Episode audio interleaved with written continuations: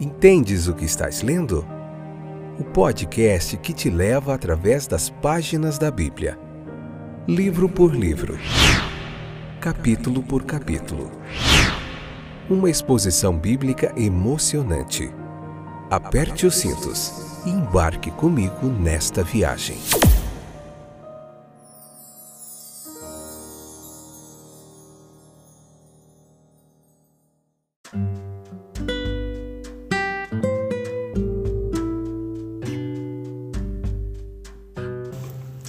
Olá, eu sou o Fábio, estou de volta para a gente continuar meditando através da Bíblia. Estamos no número de no livro de Números, no número 3, capítulo 3, episódio 510. Esta é a sétima temporada. Esse é o podcast Entendes o que estás lendo. Satisfação ter vocês de volta aí. Estão interessados em aprender mais do texto bíblico, então você está no lugar certo, um toque no seu celular você encontra esse podcast no Deezer, na Amazon Music, no Google Podcasts, na Apple Podcasts, no Spotify, no Anchor, enfim, milhares de, de lugares aí, de distribuidores. Você encontra este livro de números e tem outros livros da Bíblia, esse é o sétimo, né? Que a gente está fazendo. Tem Gênesis, do Levítico, tem o Evangelho de João, o Evangelho de Marcos e o Evangelho de Lucas também para você aí disponível, tá bom? Vamos lá então? Aprender mais um pouquinho do texto bíblico? Então vamos lá. Leia o capítulo 3 do livro de Números, não esqueça. Depois vem para cá, convida mais gente e vamos entender melhor todo o significado deste capítulo aqui. No terceiro e no quarto capítulo, a gente vai ver aqui de Números essa é uma sessão separada.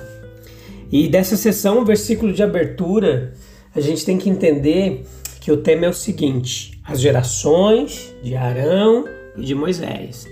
Então, de acordo com a linguagem bíblica, isso vai significar que os dois capítulos que se seguem constituem o livro das famílias de Levi. Tá bom? O objetivo do livro aqui é observar as principais divisões das tribos e atribuir a cada uma seu lugar e deveres ali em Israel. Então você observa comigo aqui nesse capítulo e no quarto como que os nomes de Arão e Moisés, eles estão onde deveríamos esperar encontrar o de Levi. A fama do patriarca ela foi bastante eclipsada pela de seus ilustres descendentes, de modo que aqui a tribo recebe o título deles e não dele. Olha só. Então, a, é, nesse livro aqui de família, a preeminência ela é dada a Arão. O nome de Moisés está escrito no título, mas a sua família, mesmo a de Moisés, não é digna de nota.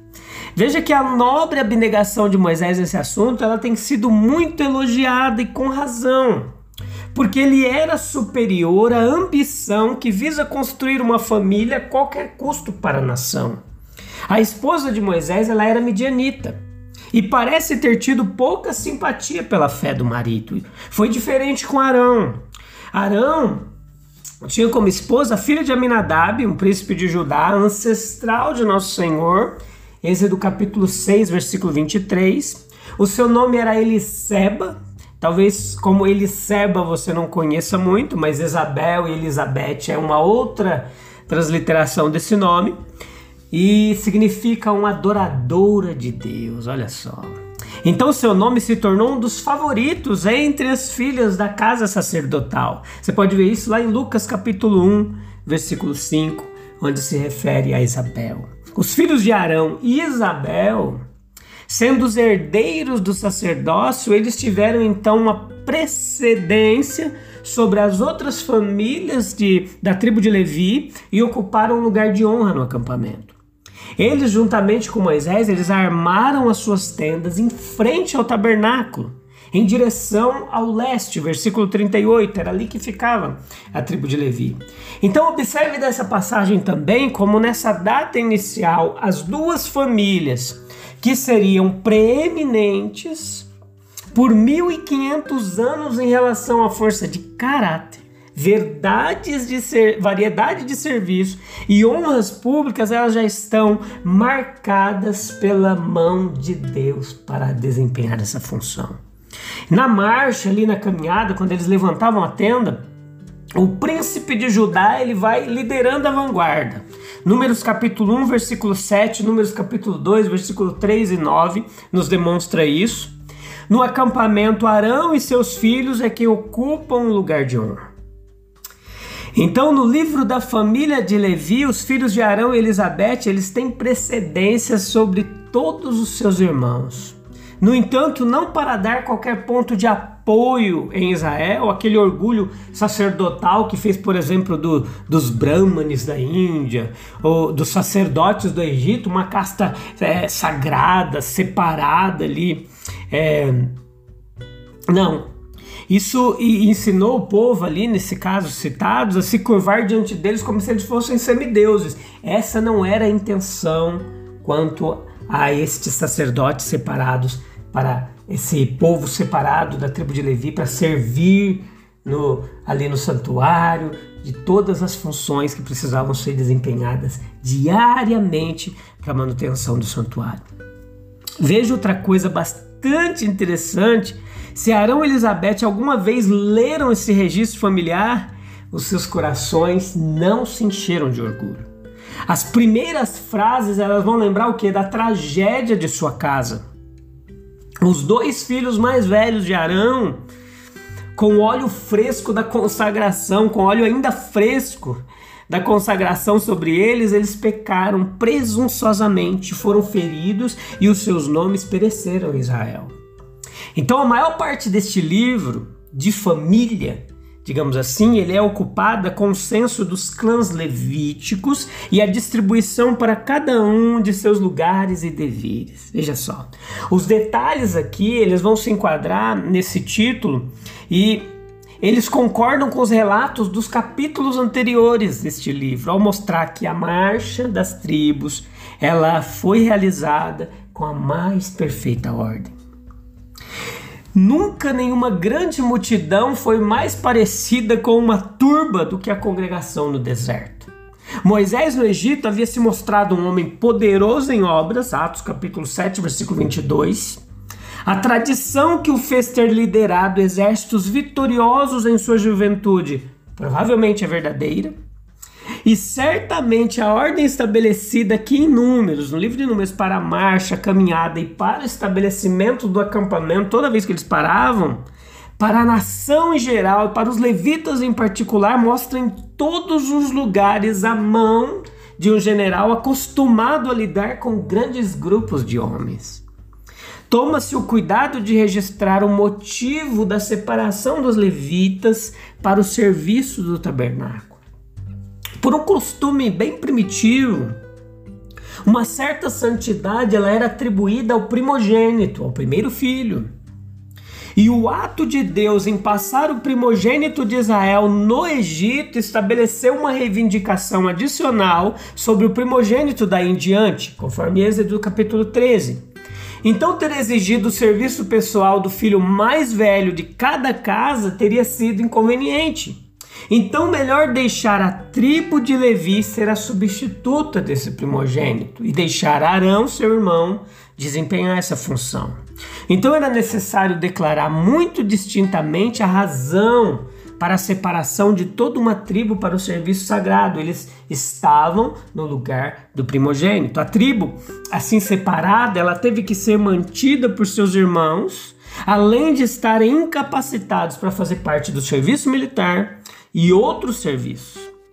Os israelitas eles seriam diferentes do resto da humanidade se não ressentissem aos poucos um gasto tão grande de manter uma tribo inteira. Veja que eles devem ser lembrados de que a separação dos levitas ocorreu em uma reivindicação anterior e ocorreu por meio de acomodação para a própria conveniência de toda a nação. Então veja que quando dinheiro ou serviço é pedido para objetos religiosos ou de caridade, certamente haverá resmungos. E é muito conveniente fortalecer a demanda com a declaração clara dos motivos que devem ser apresentados. Então, a tribo de Levi ela era cuidada pelos outros. Isso tinha muito gasto. Veja que existem vários tipos, em, Números capítulo 3, versículo 4, a gente vai ver aqui falar sobre um fogo estranho que foi aceso na presença de Deus. Existem vários tipos de fogo usados no serviço de Deus que, se não são tão odiosos aos seus olhos quanto o oferecido por Nadab e Abiú, são estranhos. Sim. Há um fogo que é apropriado e aceitável porque é aceso por Deus, Levíticos capítulo 10, versículo 1, e todos os outros são fogo estranho que ele não ordenou. Aqui havia um zelo ilegítimo como visto em todo tipo de perseguição, como em Lucas capítulo 9, versículos 51 a 56.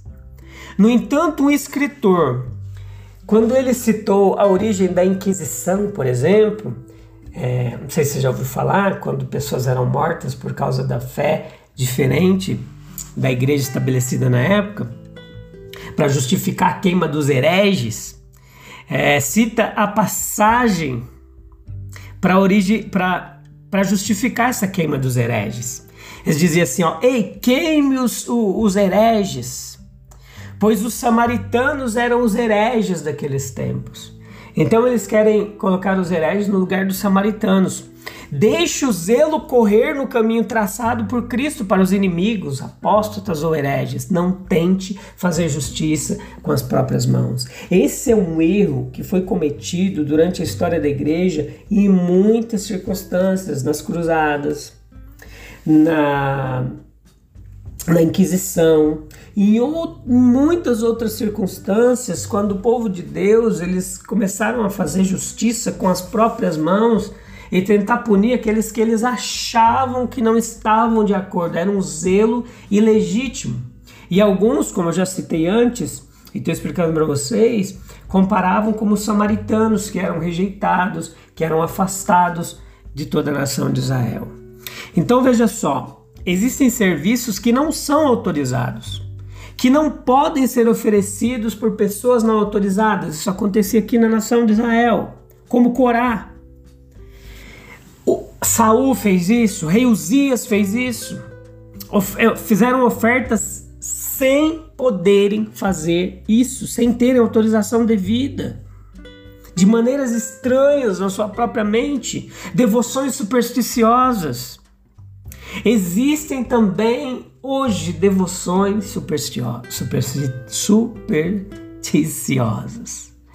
Esses podem ser apresentados a Cristo no caminho, e, mas são prejudicados por temores ignorantes de Deus, fantasias, erros entrelaçados com a verdade de Deus, mas muitas maneiras conhecidas pela superstição antiga e moderna. Existe muita superstição hoje na Igreja de Deus. Muitas pessoas fazendo coisa por uma emoção artificial, por uma fantasia da sua cabeça, por uma coisa que ela acha que é, ela acha que deve ser. Por isso que a gente precisa estar pautado na palavra de Deus. Nunca nós precisamos temer uma emoção causada pela própria verdade de Deus, por exemplo, usada de maneira legítima. A verdade ela é como um combustível sólido que mantém uma chama de alegria acesa. Mas quando a emoção ela é estimulada a parte da comunicação da verdade apropriada, pode ser desastroso. Anotem aí. Quando uma emoção ela é estimulada a parte da comunicação da verdade da palavra de Deus, isso pode ser desastroso. Porque na melhor das, das hipóteses, como uma chama de palha, logo vai deixar apenas escuridão e cinzas todo esse fogo estranho apresentado aqui em meio ao povo de Israel, ele foi muito prejudicial, destruidor para a nação e para os ofertantes. Para adorar a Deus na verdade, nós mesmos devemos ser aceitos no amado, iluminados pelo Espírito Santo. Devemos apresentar sacrifícios espirituais acesos por seu próprio fogo celestial de amor. Então Nadab e Abiú morreram diante do Senhor. Filhos de Arão, filhos mais velhos, em quem, portanto, um maior senso de consideração e responsabilidade era esperado. Eles também foram devidamente ungidos e consagrados, olha só. Dificilmente eles poderiam alegar ignorância ou inexperiência nas coisas de Deus. Eles não tinham mais nada a fazer do que atender ao tabernáculo. Eles sabiam ou deveriam ter considerado que Jeová havia dado instruções, mesmo nos mínimos detalhes, sobre o que os sacerdotes deveriam fazer. É um aviso, então para todos os que estão entre privilégios peculiares e desfrutam de uma maior luz, por exemplo, aqueles que vivem em uma casa onde há piedade, oração, temor de Deus, uma consideração contínua em todas as coisas pela vontade de Deus. Eles ofereceram fogo estranho perante o Senhor, o fogo a ser usado era o fogo sagrado, sempre queimando sobre o altar. Oferecer ali um incenso era, era um símbolo de ações de graças, de súplicas, de orações. Isso de todas as coisas exige que seja feito em conformidade com os compromissos divinos. Todas as ofertas a Deus, para valer alguma coisa, precisa ser voluntária. No entanto, mesmo a oferta voluntária, ela pode ser uma abominação diante dele quando é um exercício aleatório e imprudente de nossa própria liberdade.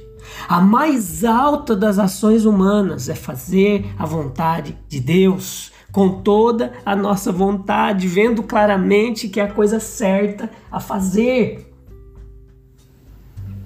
Veja a terrível consequência foi verdadeiramente um pecado mortal, um pecado que, ao ser cometido, foi seguido pela morte, como a ingestão de um veneno de ação rápida. Era tão perigoso para um sacerdote descuidado assumir os serviços do tabernáculo quanto um homem levar chamas para um lugar cheio de pólvora. Esse pecado ele foi punido rapidamente, terrivelmente assim como alguns outros pecados em Israel. Não porque fossem piores, mas porque o povo, e particularmente os levitas, precisavam de uma lição da maneira mais impressionante que pudesse ser dada, até mesmo incompreensível para nossa mente limitada. O fogo do Senhor ele saiu contra os sacerdotes aqui, mas logo depois saiu contra o povo também. Você pode ver lá em Números capítulo 11, versículo 1. E quais são as lições que isso deixa aqui para gente? Para nós finalizarmos. Quais são as lições práticas? Veja só. Um cargo digno pode ter um ocupante indigno. Há um Nadab e um Abiú aqui. Houve um Rofine e Finéias, os filhos de Eli, houve um Judas entre os apóstolos, unção, consagração, imposição de mãos podem ter um valor oficial, mas somente Deus é quem pode dar a verdadeira capacitação.